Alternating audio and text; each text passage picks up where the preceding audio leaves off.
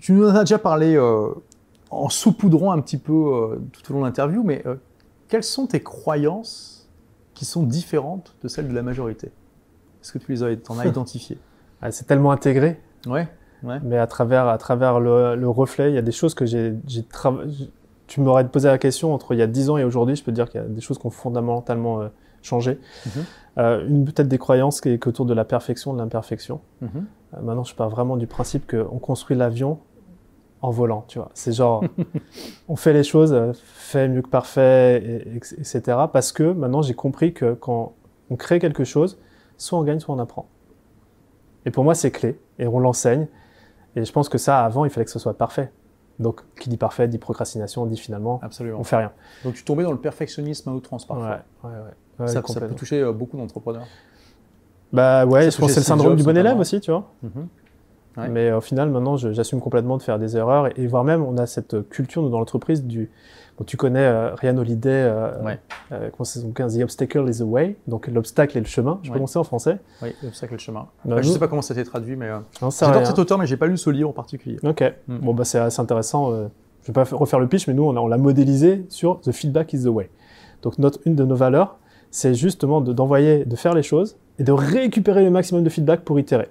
Donc, on a des processus d'itération complets. Donc, euh, je suis complètement OK de lancer des trucs qui sont complètement en dehors de la zone de confort, de prévenir les membres que c'est la première fois qu'on le fait. Vous avez l'opportunité, eh bien, d'être ces bêta, toujours pareil, testeurs. Et nous, par contre, on itère le feedback. On itère énormément sur chaque chose qu'on va faire. On a un, un process à la fin de chaque projet qui s'appelle le feedback loop, donc la boucle de feedback.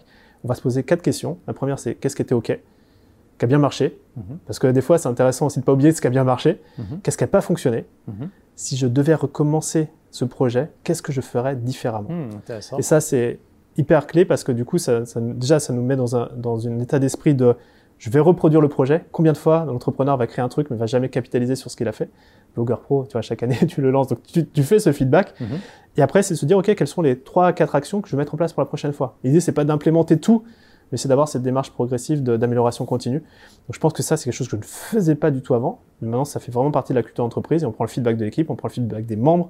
Donc, à chaque fois, en fait, euh, qu'est-ce que je vais faire l'année prochaine? J'en sais rien. Je vais demander, euh, je vais prendre le feedback et on va construire à partir du feedback, quoi. Donc ça, c'est, euh, bon, voilà. Tu parlais des croyances, c'est une de- des choses qu'on a vraiment mis en place. Donc fait, fait plutôt que parfait et euh, vraiment aller chercher le feedback. Ouais. D'ailleurs, tu me disais juste avant le début de l'interview que tu, on parlait d'une cliente à toi qui euh, t'envoie beaucoup beaucoup de feedback et que tu prends ça euh, Ouais. gracieusement Ouais. et que tu utilises vraiment. euh, Ouais, parce que l'ego, l'ego des fois te dit, euh, oui, absolument. putain, c'est pas bien ce que j'ai fait. Et franchement, maintenant, je suis tellement bulletproof. Euh, Là-dessus, j'ai tellement pris de, de choses, des fois des choses. Ça a toujours des choses qui m'ont servi en fait. comment tu as fait pour travailler sur ton ego pour pas qu'il t'empêche de- Ouais. d'être à l'écoute du Je feedback sais pas, c'est le développement personnel, c'est euh, c'est la maturité, j'en sais rien. Et puis juste de comprendre que quand quelqu'un te fait un feedback, c'est pas qu'il te veut du mal, au contraire, c'est qu'il il est- il te donne du temps, de l'énergie pour que tu améliorer les choses. Et en fait, c'est dans leur propre intérêt. Moi, j'ai un de mes membres, j'adore, il me donne toujours plein de feedback, mais il me dit, je te le dis parce que je sais que l'année prochaine, tu vas mettre ça en place.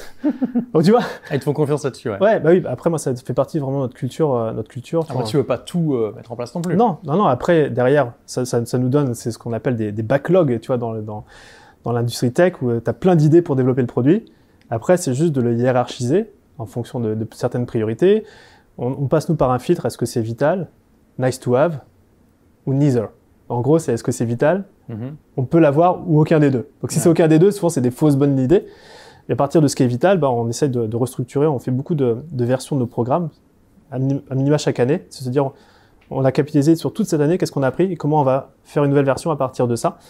Et, euh, et après aussi dans les budgets alloués, parce que souvent c'est facile de rajouter des choses. C'est aussi des fois très compliqué d'enlever des choses, Mhm. mais des fois il faut mieux enlever certaines choses pour plus d'efficacité. ça... C'est difficile de renoncer à quelque chose euh, que tu as prévu. Ouais, mais quand c'est moi quand c'est confronté et que ça n'a pas marché, je suis complètement ok pour l'enlever, tu vois. Ok. Donc c'est plus une démarche euh, ouais, de, de test and learn, de voilà. Pour, euh, Tu vois d'autres croyances euh, que tu as et que la majorité des gens n'ont pas? Bah, déjà ces c'est C'est vrai- beau. c'est vraiment pas mal. Euh, Peut-être une troisième croyance, et je, je la, je la rabâche pas mal à, à nos membres, c'est qu'il n'y a pas d'objectif trop ambitieux, Mhm. il y a juste des deadlines trop ambitieuses. Mhm. Intéressant. Donc tu vois, c'est toujours la, la- la vision. Tu prends, euh, tu prends un Elon Musk ou euh, j'en sais rien moi, à Dubaï, les Émirats Arabes Unis, tu ils ont des visions sur des, plusieurs générations. Mhm. C'est des, visions Tu pharaoniques. sais que Dubaï a, a comme ambition de créer une ville sur Mars d'ici euh, 2117. Ok. Et Parce tu vois, qu'en 2000 ils vont y arriver. En, en 2017, ils ont dit dans 100 ans, Ouais. on va avoir une ville sur Mars. Il n'y a pas ça dans les pays démocratiques, malheureusement. Ça, ça manque un peu de vision à parce que c'est ouais, c'est short-termiste, mais eux, tu vois, ils ont le capital pour le faire. Ils ont aussi, ils voient ça sur plusieurs générations. Ils ont, ils ont le savoir-faire de créer un truc dans le désert à partir de rien. C'est ça. Donc ils ont aussi le, le- le passé, l'expérience qui permet de faire ça. Nous, on a je trouve, moins ça en France. Je sais pas. Peut-être qu'on a un historique aussi, un passé qui est relativement lourd, qui nous empêche aussi de voir le, le futur. Euh, Absolument. Et ça, ça, et ça, ça joue. Et euh, donc, je pense que quand on est entrepreneur, ce qui vient alimenter, c'est la vision dans un premier lieu, c'est de voir plus grand, x 10, plus fort.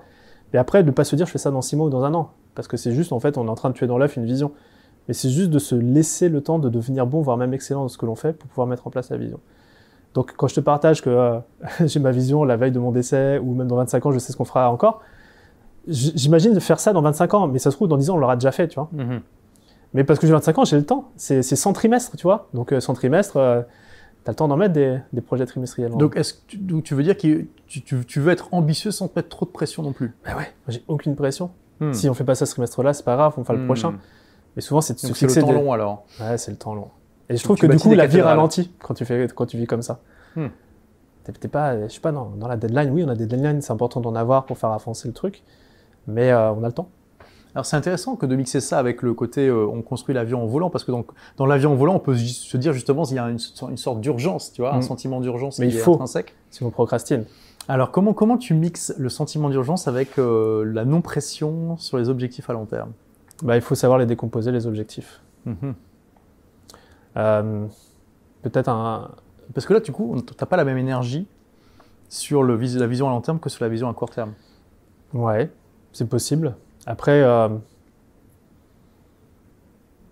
tu peux avoir, les- enfin en fait, quand tu as une vision long terme, tu peux avoir l'énergie, mais concrètement, si tu vois pas les choses se manifester au quotidien, bah tu peux vite perdre le- la vision. Tu vois, on les connaît ces séminaires euh, euh, flamboyants où tu vas faire la vision, et t'es comme ça, et t'es chaud, et puis après tu te retrouves chez toi tout seul le lendemain et tu, Et fais, tu, et tu te mets Netflix. et tu te mates Netflix, toi t'es pas Ouais. dedans. Ouais. Et moi, ce que j'ai remarqué, c'est que le 90 jours ou le trimestre, c'est la période qui est suffisamment longue pour l'être humain de se fixer des objectifs qui sont ambitieux, en dehors de zone de confort, et un temps suffisamment long pour pouvoir mettre en place les choses. C'est d'ailleurs pour ça que nous, nos, nos masterminds nos groupes, on se voit tous les trimestres. C'est là où on va réinitier la vision, est-ce qu'on reconnecte et tout ça. Donc moi, j'ai des visions à, à 25, qui est, 25 ans qui est ramené sur 3 ans. Et sur 3 ans, c'est des choses assez concrètes qui peuvent entrer dans des projets trimestriels. Mhm. Et donc, on fait tout nous en trimestriel. Nos objectifs, c'est toujours trimestriel, parce qu'on va faire des choses. Tu vois, là, on a lancé un podcast qui s'appelle Structure euh, euh, de- le dernier trimestre, là, en Q4 2021. Bah, lancer un podcast, ok, euh, c'est dans, dans notre vision à 25 ans, ça va nous servir, ça va être un, un vrai actif. Mais bah, c'est un projet trimestriel pour le lancer, parce que si tu veux le lancer en deux semaines, euh, c'est pas assez. Mhm. Si tu te dis que je vais faire un an pour le faire, bah, tu, tu prends un temps trop long, tu risques d'oublier le projet. Donc je pense que c'est, euh, en tout cas pour, pour moi, pour les membres de l'équipe et puis pour nos, nos membres des programmes, tout décomposé en trimestriel, ça fonctionne très très très bien. Pour être à la fois ambitieux et en même temps se laisser suffisamment de temps pour, euh, pour faire les choses. Et ça c'est quelque chose que vous faites en réunion en équipe. euh, Ouais. D'accord. Ouais, ouais, on a, on a, on a des, on a des meetings du coup. on a des meetings. euh, T'as des meetings? Ouais. Est-ce que je peux encore te parler? Une structure, ouais, une structure, ouais, ouais, c'est une Ok, structure. ok. Donc et ça, tu vois, bon, pour- quand on fixe, on appelle ça des rocks. Et ça, ça vient de la méthodologie Traction dont je parlais euh, tout à l'heure, hein, ces objectifs trimestriels. Donc que les gens peuvent apprendre en lisant un bouquin. euh. Ouais, puis surtout en appliquant, c'est toujours la même chose. Ouais, hein, parce que ce genre de choses, tu vois, ces structures, euh, je pas, on a mis, ouais, bien deux ans à, bien rodé là-dessus. Donc faut pas non plus se dire, je lis le bouquin, je mets en place ça tout de suite. Non, c'est pareil, on crée des habitudes. Autant on crée des habitudes serviables pour l'être humain, autant le business, il faut aussi euh, qu'il qu'il se laisse le temps de créer des habitudes pour que ça devienne automatique. Merci d'avoir écouté ce podcast. Si vous l'avez aimé, est-ce que je peux vous demander une petite faveur?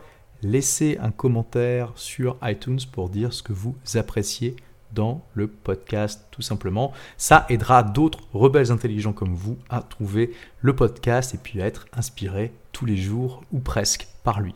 Merci et à très vite pour de nouvelles aventures.